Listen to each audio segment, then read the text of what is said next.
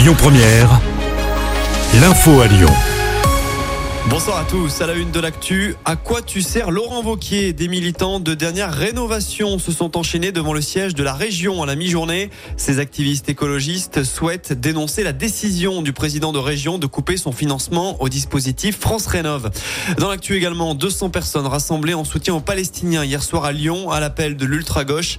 La préfecture du Rhône avait pourtant pris un arrêté pour interdire la manifestation au motif de possibles risques de troubles à l'ordre public. Au final, 230 personnes ont bravé cette interdiction et elles ont été dispersées par du gaz lacrymogène place de la Comédie. Une trentaine de verbalisations ont été dressées par la police. Au Proche-Orient, le bilan s'alourdit encore dans le conflit israélo-palestinien. On recensait ce midi 1200 morts du côté des civils israéliens, autant dans les rangs palestiniens.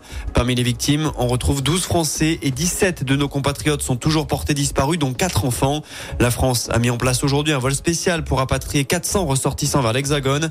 Le chef de l'État prendra également la parole ce soir. À 20h, Emmanuel Macron fera un point de situation. Retour chez nous où un cycliste s'est fait arracher l'oreille alors qu'il circulait sur un trottoir à Bron.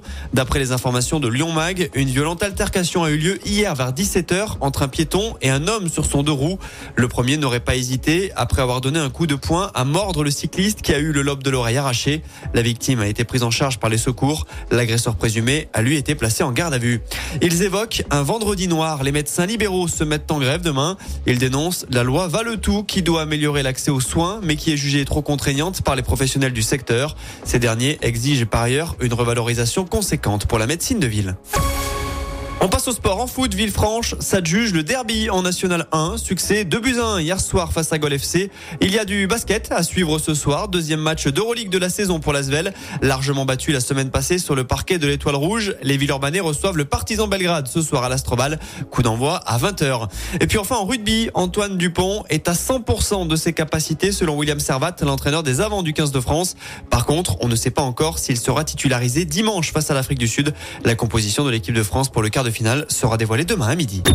Écoutez votre radio Lyon Première en direct sur l'application Lyon Première, lyonpremière.fr et bien sûr à Lyon sur 90.2 FM et en DAB+. Lyon Première